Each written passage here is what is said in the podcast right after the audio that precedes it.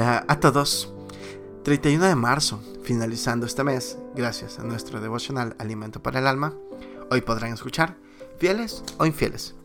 Lecturas sugeridas Lamentaciones capítulo 3 del verso 19, 27 y 23.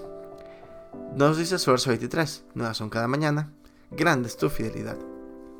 Siempre vimos que Dios es fiel.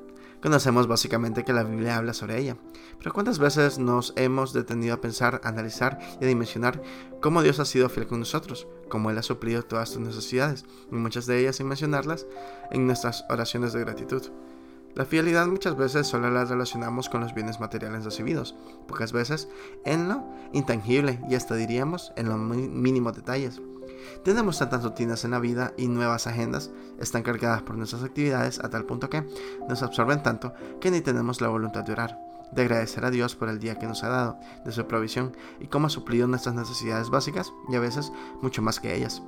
Si tan solo nos detuviéramos el día de hoy a analizar si le somos fieles a Dios, difícilmente aprobaríamos el examen como hijos de Dios. Pero si analizamos de cómo Dios permanece fiel con nosotros, solo nos bastaría decirle gracias. ¿Cómo es Dios tan fiel? Puede seguir dándonos bendiciones día a día, aún siendo nosotros infieles a Él. La respuesta es única. Sus misericordias son nuevas cada día y su gran amor hace que nos ame todos los días, como un buen padre ama a sus hijos. ¿Ya conversaste el día de hoy con tu Padre Celestial? ¿Ya le diste las gracias por su fidelidad permanente?